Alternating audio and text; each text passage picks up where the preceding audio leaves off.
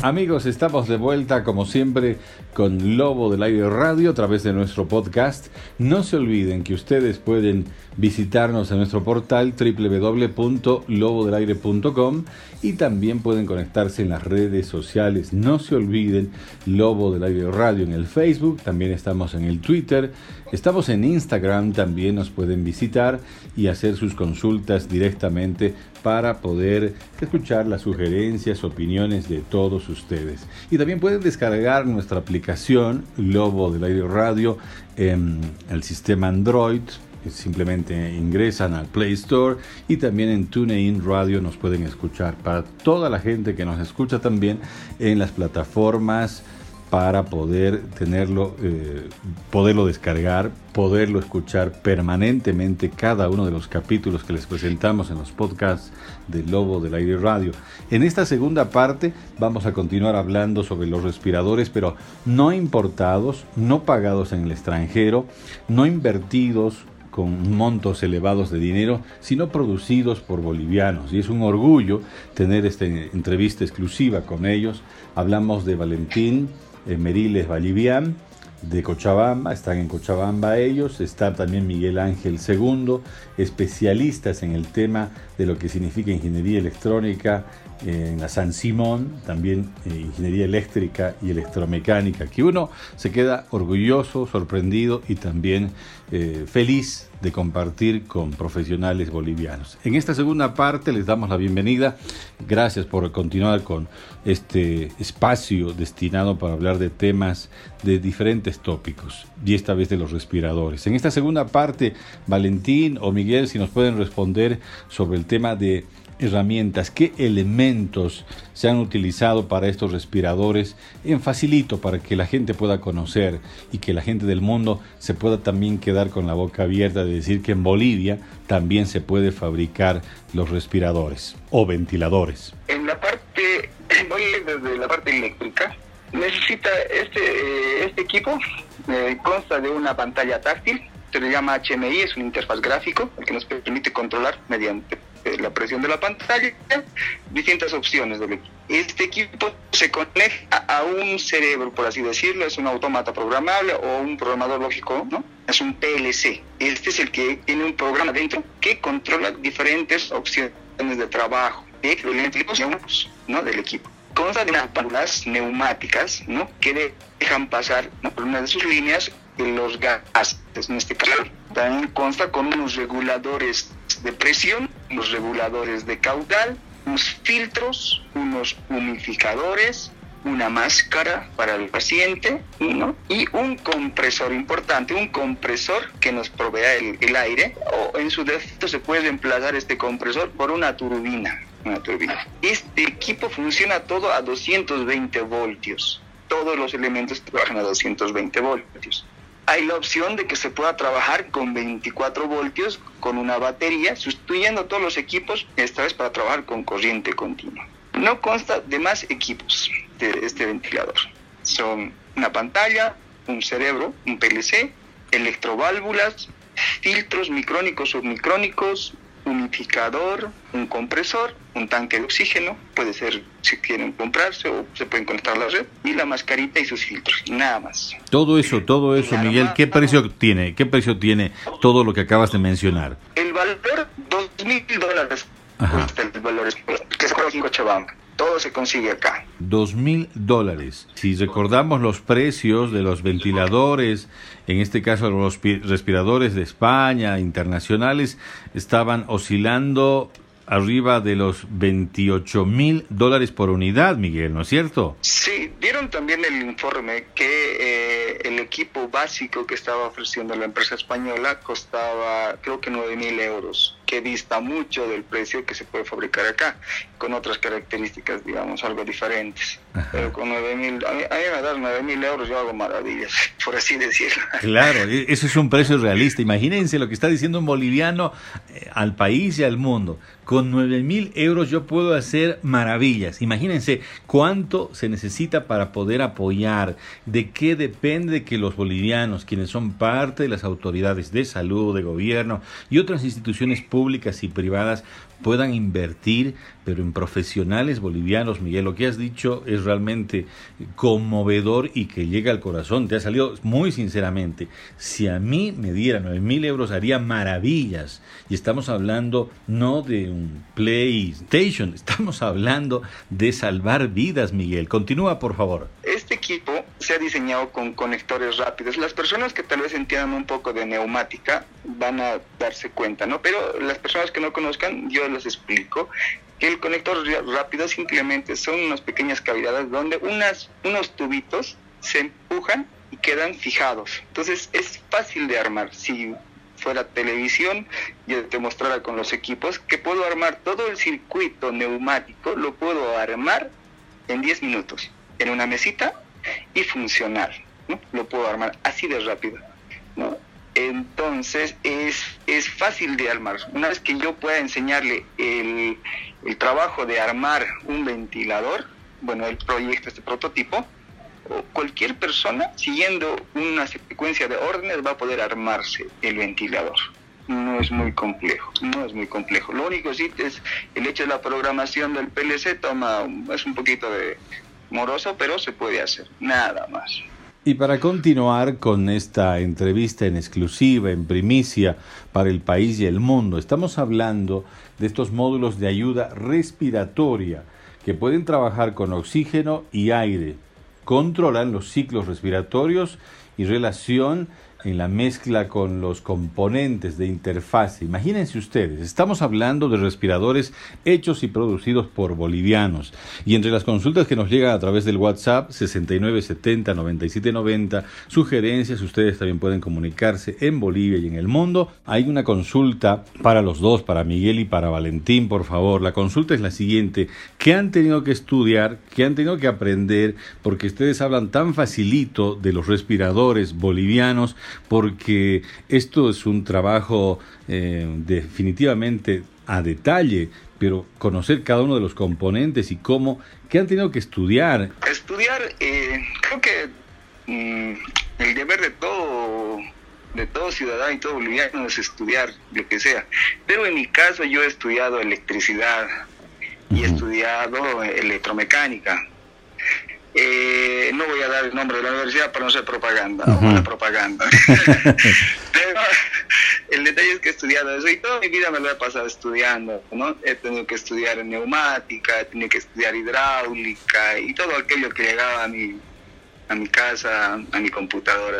He tenido una vida eh, poco social, ¿no? Eh, desde que estaba en colegio me dedicaba a hacer otras cosas que no sean las fiestas, tal vez eso a contribuir a que tenga tiempo libre para leer muchas cosas. Pero sí, es, es una persona que tenga conocimiento básico en electricidad puede armar el ventilador. Si se pone a leer un poquito de neumática, puede armar la parte del circuito neumático. No es un trabajo que, que sea, digamos, muy complejo en el sentido. Para hacer el diseño, sí, los criterios hay que estudiar bastante, hay que pedir un poco de ayuda, he tenido que leer un poco de libros de medicina, hablar con profesionales eh, del área de medicina, de homología, algunos intensivistas, eh, algunos profesionales de la parte de em, enfermería, que también me han dado los datos necesarios. Mm, ese trabajo no se lo puede hacer solo. Si uno bien puede saber mucho de electricidad o de mecánica o de neumática o aquello, eh, puede caer en, incluso en errores ¿no? de diseño por no conocer otros aspectos muy importantes del ser humano. Y por eso es delicado. ¿Cuánto tiempo te ha tomado aprender, estudiar todo esto para llegar a la conclusión de presentar este proyecto tan importante de un respirador producido en Bolivia? la idea eh, nació un día jueves, nació la idea. Y entre, entre ver algunos, algunas propuestas que habían llegado, entonces dije, esto no puede ser tan simple como hacer eh, automatizar un, un, resucitador manual. Entonces eh, pasa que pasa que me puse a leer el día viernes, agarré unos cuantos libros, me, me informé en el internet y para el día lunes ya tenía una idea clara de cómo no tendría que seguir, qué camino tendría que seguir y qué camino no debería hacer. Entonces, para mí estaba claro que no debería seguir el camino de automatizar los suscitadores manuales. Ese camino no tenía que seguir, entonces seguí por el otro lado. Ya para el día lunes empecé a diseñar el circuito eléctrico e informarme un poco más sobre los ventiladores eh, del año 56, si no me equivoco, unos americanos, no me acuerdo ahorita la marca, que eran netamente neumáticos y mecánicos. Esa ha sido la base. Y en una semana ya tenía el diseño, el primer borrador, el diseño para la semana. Estábamos hablando del próximo viernes. Después fui a adquirir los componentes más básicos eh, el día sábado y para el día lunes ya lo tenía armado. Entonces, más o menos me ha tomado 10 días desde hacer el diseño, el estudio, y desde el día 10 eh, he ido viendo, eh, subsanando detalles y pequeños errores que había tenido en mi diseño, porque no se los puede prever eso, el diseño siempre tiene con la, con la implementación del, del prototipo.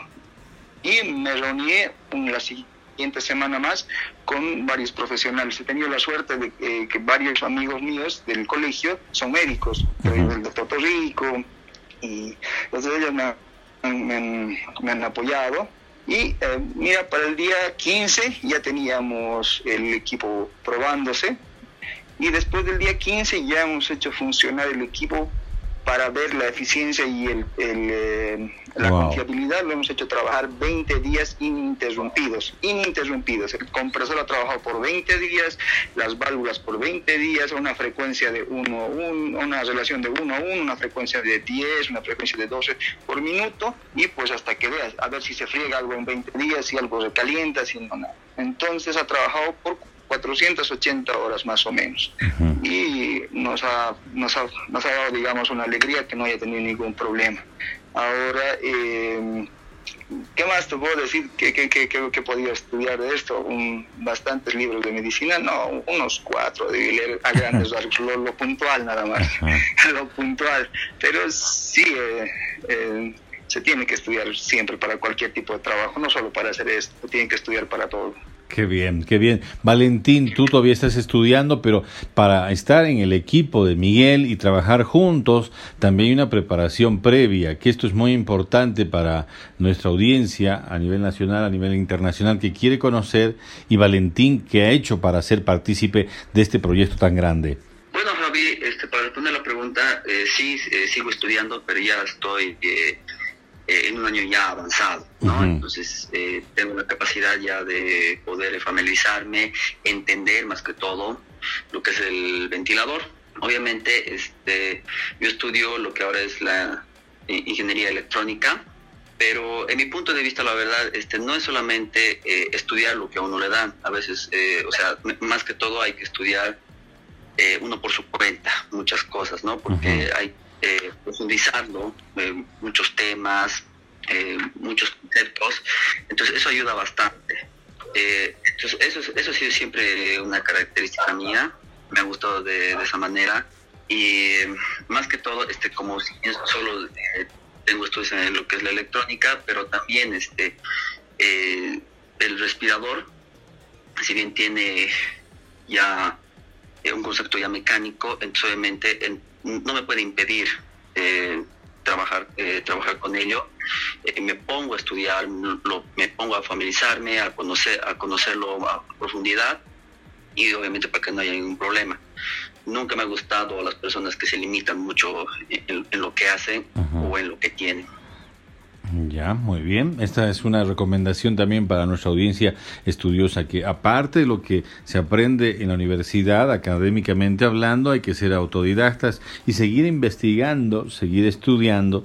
Qué, qué bonita experiencia la que nos transmiten nuestros profesionales bolivianos que proyectan muy bien este proyecto de respiradores para eh, luchar con el COVID-19 en este momento tan difícil que vive el país y el mundo entero. Y ahora la pregunta clave, ¿no?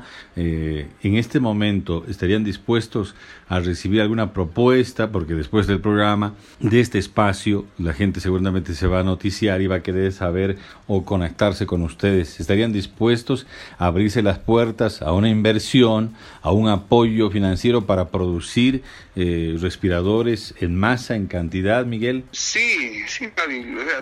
toda iniciativa que como finalidad de ayudar a las personas, es bienvenida para mí.